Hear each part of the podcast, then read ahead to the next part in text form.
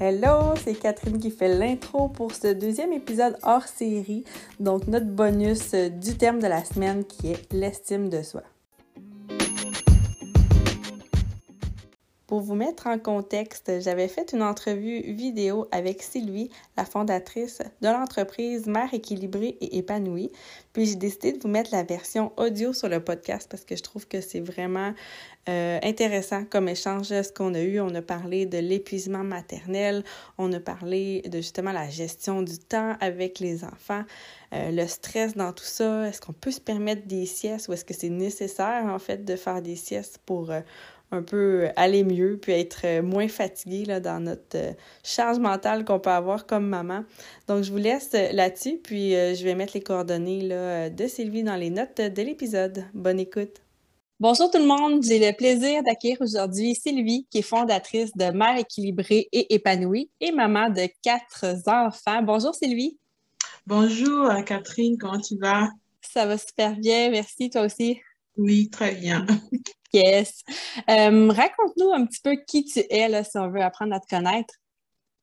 Bon, moi, je m'appelle Sylvie, je suis euh, d'origine euh, du Cameroun et j'ai immigré ici au Canada en 2013.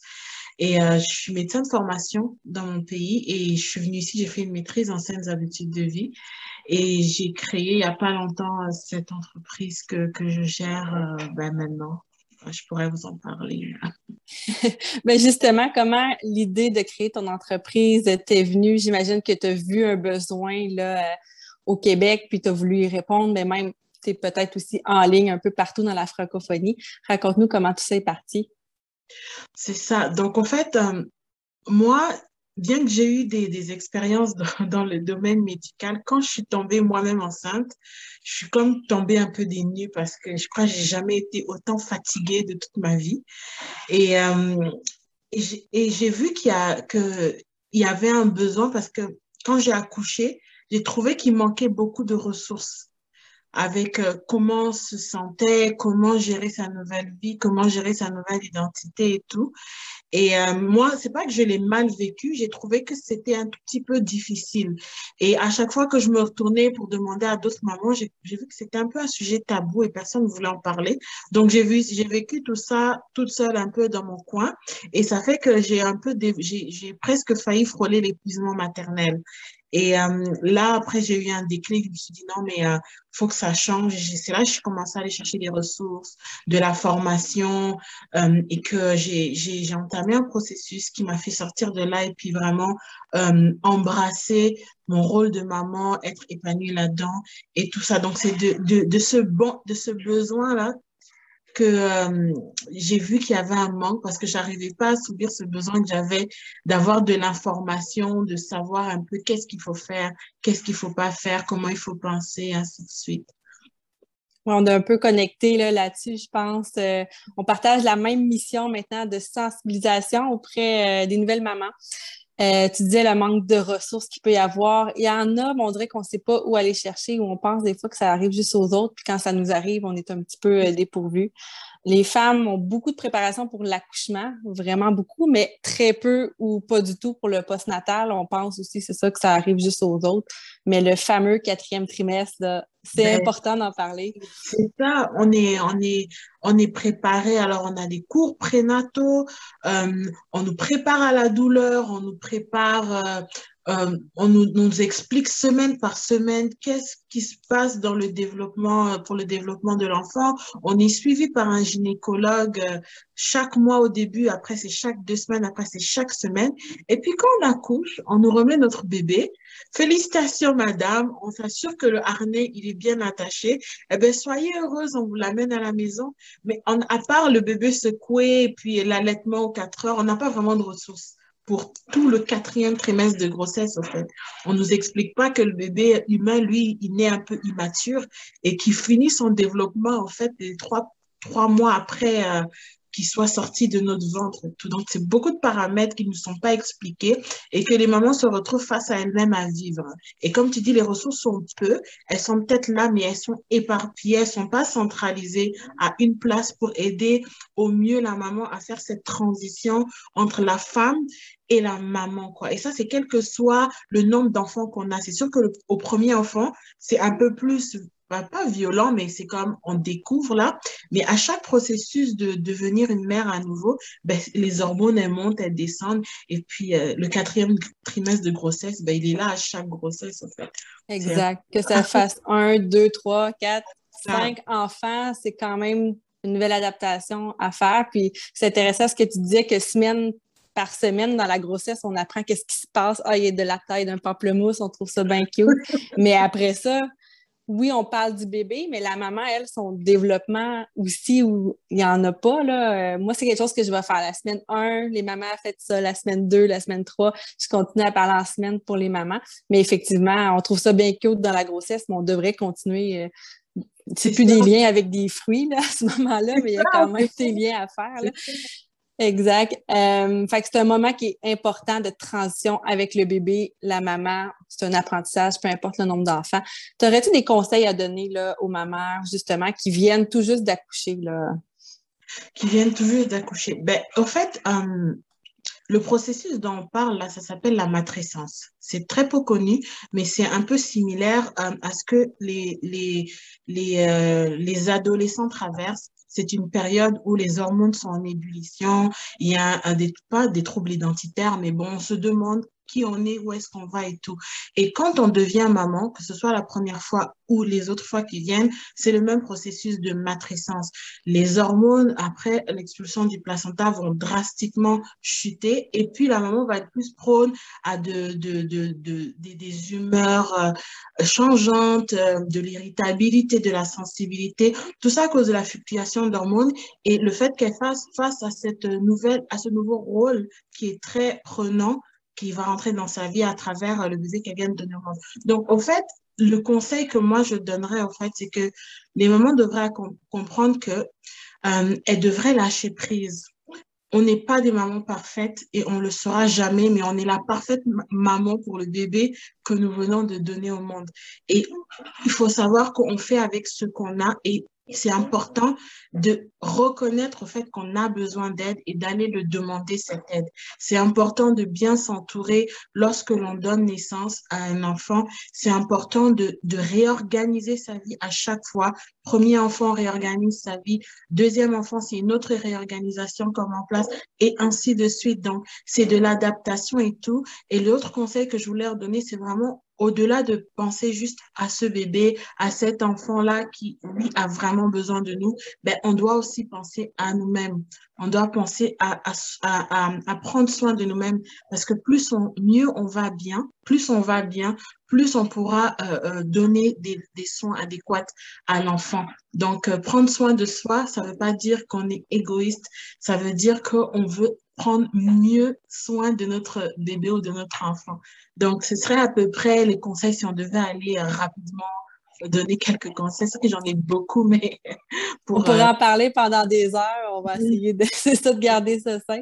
Mais oui, c'est super intéressant. Donc, si on est dans un avion puis qu'il nous demande de mettre le masque à oxygène, on se le met à soi avant de le mettre à l'enfant. C'est quelque chose qu'on entend tout le temps parler. Puis qu'on dirait que oui, si ça arrive dans un avion, on va y penser, sauf qu'il faut faire le lien que c'est comme ça dans la vie aussi. Donc, il faut aller bien pour pouvoir donner les meilleurs soins à bébé. je pense que c'est important de le rappeler, de le rappeler. Fait que c'est important, oui. Euh, selon toi, c'est quoi le risque de la quête de la maman parfaite? on dirait qu'avec les réseaux sociaux, c'est ça, on pense que la maternité, des fois, c'est tout beau, c'est tout rose, tout est parfait parce qu'on c'est l'image qu'on va voir un petit peu sur les réseaux sociaux. C'est quoi le risque de cette quête là à vouloir être euh, la maman pieuvre parfaite? Ben, le, le, risque premier, en fait, c'est le burn-out maternel. Et personne veut faire un burn-out maternel parce que euh, c'est plus difficile de sortir d'un burn-out maternel que d'un épuisement maternel, au fait. Et il faut savoir reconnaître les signes et quelque chose qui vraiment nous, nous pousse tranquillement là vers, euh, vers euh, ce, ce, ce burn-out là, c'est le perfectionnisme, vouloir être la maman parfaite, se comparer aux autres mamans alors qu'on ne connaît pas les réalités de, de personnes. Et c'est très facile, comme je dis souvent, de prendre les meilleures photos de nos enfants, les meilleures photos de notre journée, les poster sur les réseaux sociaux, de poster sur les réseaux sociaux comme notre maison, on vient juste de la laver en fond en comble le, tout est bien rangé. Mais c'est pas la réalité, le quotidien de, de, tous les jours des mamans, en fait. Et euh, vouloir... Euh c'est-à-dire ce, portrait-là que la société dresse de la maternité, il est un peu contradictoire avec les réalités sur le terrain. Donc, ça ne veut pas dire que la maternité, c'est pas extraordinaire. On est tous tellement heureuses d'être maman, mais il y a ces réalités qui sont vraies, qui viennent avec, qui ne sont pas euh, assez euh, partagées avec les mamans pour qu'elles sachent à quoi s'en tenir et qu'elles soient pas choquées de ce déphasage-là, au fait. Et c'est là que moi, j'aime parler, j'aime dire, je dis tout haut ce que les gens pensent tout bas. Et c'est pas que je parle de la maternité en négatif. Non, je veux vraiment que les mamans en douceur comprennent que voilà, il y aura un changement qui va se passer et les préparer vraiment en douceur euh, à, cette, à ce changement de vie là, pas que ça leur boum, ça leur arrive en pleine face. Et puis là, c'est là que le choc peut se faire et certaines n'arrivent pas à se, se relever. D'autres font faire des, des, des, des, euh, des dépressions postpartum justement à cause de ce genre de... de... Non, c'est pas drôle pour tout le monde parce que certains n'arrivent pas à s'ajuster. Exact. Fait que la douceur, c'est bien pour faire passer les messages. ouais. Beaucoup d'empathie, beaucoup d'amour, beaucoup de, de, compréhension. On est des mamans et moi, je pense que je dis toujours, on vit presque toutes plus ou moins les mêmes choses parce que les enfants, ils ont les mêmes stades de développement. Donc, euh, ils vont réagir presque pareil. Donc, on, on, vit presque toutes les mêmes choses, en fait. On est comme une exact. grande de maman euh, planétaire. un grand village de mamans. on se donne de l'amour, on s'encourage, on se fait des petits clins d'œil comme ça va passer, ça va bien aller. um, pour ma part, ben, vu que je travaille avec euh, la mise en forme des mamans, il y a beaucoup de femmes qui ont hâte là, de montrer des fois sur les réseaux sociaux ou à leurs amis, à leur famille, de montrer qu'elles retournent au sport, à l'entraînement euh, assez vite. Ça, c'est quelque chose que j'essaie de briser aussi comme mythe. Mais il y a beaucoup de femmes aussi, je vois qu'elles ont honte de dire qu'elles font encore la sieste avec euh, leur bébé ou leur enfant euh, l'après-midi, par exemple. Qu'est-ce que tu en penses, ça, de la honte de faire la sieste? Est-ce que pour toi, c'est quelque chose qui, qui est nécessaire, la sieste pour les mamans? C'est pas nécessaire, c'est indispensable. J'adore.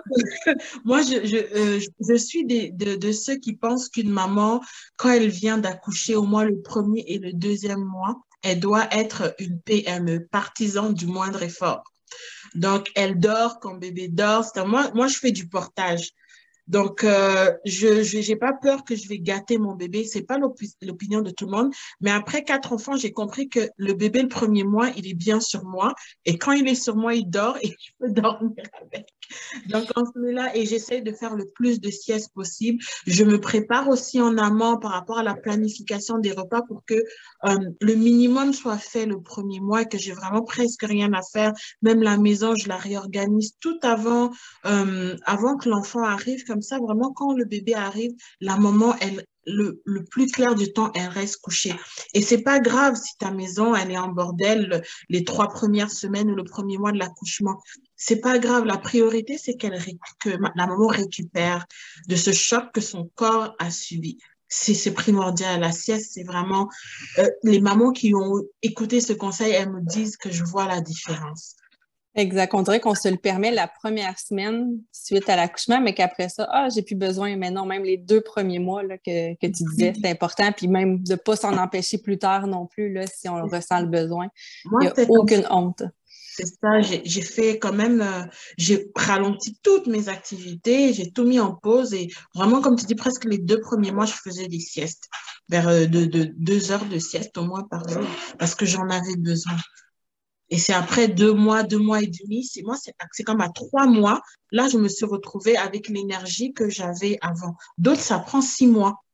OK? il, faut, il faut être aussi à l'écoute de son corps parce que si on force, on croit qu'on a de l'énergie et c'est là qu'on va traîner des fatigues assez longtemps qui peuvent finir en épuisement, qui peuvent finir en burn-out. Donc, c'est un peu ça. Fait que c'est ça qu'on veut pas. on veut prévenir ça. La prévention a le meilleur goût. Oui. Euh, souvent aussi, qu'est-ce que je vois avec ma clientèle, c'est qu'ils ont de la difficulté à intégrer l'exercice avec bébé. Puis même des fois, je dis, OK, ça va être un 5-10 minutes d'exercice pour bien récupérer au niveau des muscles abdos profonds, les exercices de respiration, tout ça. C'est tout doux, 10 minutes. Mais certaines me disent que dans le chaos d'une journée de nouvelle maman, ils ont de la difficulté un peu à gérer leur temps dans tout ça, avec les tâches ménagères des fois qui s'accumulent parce qu'ils ont pris du retard. Là. Toi, ça serait quoi tes conseils pour mieux gérer le temps euh, d'une maman au quotidien? Mais moi, je, je, je, je suis beaucoup partisan de l'organisation. Donc, euh, le, le, meilleur, la meilleure façon de gérer son temps pour les mamans, c'est de, de s'organiser, d'anticiper au plus les choses, de regrouper les tâches, de regrouper les sorties et, et vraiment de, de un peu un style de vie minimaliste, on va dire de pas s'encombrer avec 10 000 responsabilités, 10 000 choses à faire, de vraiment aller à l'essentiel et au maximum au fait de, de, diminuer sa charge mentale en, en planifiant. Donc, euh, ça prend peut-être 20 minutes pour planifier la semaine, mais c'est 20 minutes qui, qui va nous amener un certain repos tout, tout, le reste de la semaine, comme planifier les repas, euh, apprêter tous les habits des enfants pour la, pour, euh, pour la semaine, regrouper le temps des courses à une journée au lieu d'y aller tous les jours après la garderie. Des, des petites astuces comme ça, ça paraît anodin, mais moi, j'ai accompagné des mamans qui elles le font pas et elles, perdaient beaucoup, beaucoup, beaucoup d'heures à faire des trucs parce qu'à cause d'un manque d'organisation. Donc, euh, vraiment, c'est ça, regrouper les tâches et, éviter de, de, de s'en donner trop que ce qu'on a la capacité de faire et aller à l'essentiel. Et l'essentiel, c'est que elle, elle va bien, que le bébé va bien et qu'il y ait le minimum de propreté et que euh, les, tout le monde mange et tout. Et si la maison n'est pas parfaitement propre, c'est pas grave, c'est une saison de la vie, au fait. ça va passer. Exact. donc, de pas. Euh, le perfectionnisme, ça va pas marcher euh, quand on est nouvelle maman. Non, c'est ça. Il faut mettre ça de côté quelque temps. Là. euh, de pas non plus, dans les autres conseils, se mettre euh, quatre rendez-vous dans une journée là, avec un bébé, les boire là-dedans, à prévoir, euh, changer bébé aussi. Des fois, oups, ça déborde, donc il faut changer complètement. Donc, si on a un rendez-vous par jour, une sortie par jour, là, c'est suffisant. Après, souvent, ça va prendre presque une demi-journée, avoir un rendez-vous euh, avec un bébé, que ce soit une sortie pour un, un, cours de maman, pour une activité pour la maman ou de l'entraînement, ou que ce soit un rendez-vous médical. Dans l'idéal, un par jour, là, je pense que ça, ça remplit déjà une journée, puis ça laisse du temps pour se reposer ensuite, puis faire euh, justement la planification ou les autres tâches. Là. Super. Chargé, c'est ça, exactement. Exact. Avais-tu d'autres points à rajouter pour euh, cette entrevue? Avais-tu d'autres conseil que tu avais noté? Ou un mot de la fin pour euh, les mamans? Mon mot de la fin, c'est toujours dire aux mamans, en fait, que vous êtes la maman parfaite pour l'enfant que vous avez. Il faut pas avoir des pensées euh, de culpabilité, des pensées que je n'y arrive pas, que je suis pas assez bonne. Si tu es assez bonne, tu es extraordinaire. Moi, j'appelle les mamans des héroïnes et que, au fait, il y a toujours moyen de s'améliorer. Donc, au lieu de, de, de se taper dessus le soir quand on va se coucher, oh, j'ai pas fait ça, oh, j'ai perdu patience et tout, c'est mieux de se dire demain, je ferai mieux. Et il euh, n'y a pas de mode d'emploi pour être une maman. On apprend, en fait, au jour le jour, on apprend à, à fur et à mesure que les enfants euh, grandissent et les enfants aussi nous apprennent à devenir des autres personnes. Donc, euh, qu'on soit indulgente et bienveillant avec nous-mêmes. Donc, euh, c'est un peu ça le mot de la fin. Et puis, j'encourage toutes les mamans. Je leur dis félicitations. Vous faites un travail extraordinaire. Merci pour ce beau mot de la fin. C'est super apprécié. Je pense que les mamans vont bien apprécier de se le faire rappeler. Un énorme merci, Sylvie. Donc, je vais mettre avec euh, cette vidéo les liens euh, de ton entreprise si les gens veulent communiquer avec toi pour pouvoir avoir euh, de l'encadrement avec ton programme qui est vraiment super bien monté. Donc, euh, merci les mamans pour votre écoute en espérant vous avoir sensibilisé. Bye bye. Bye, au revoir, merci.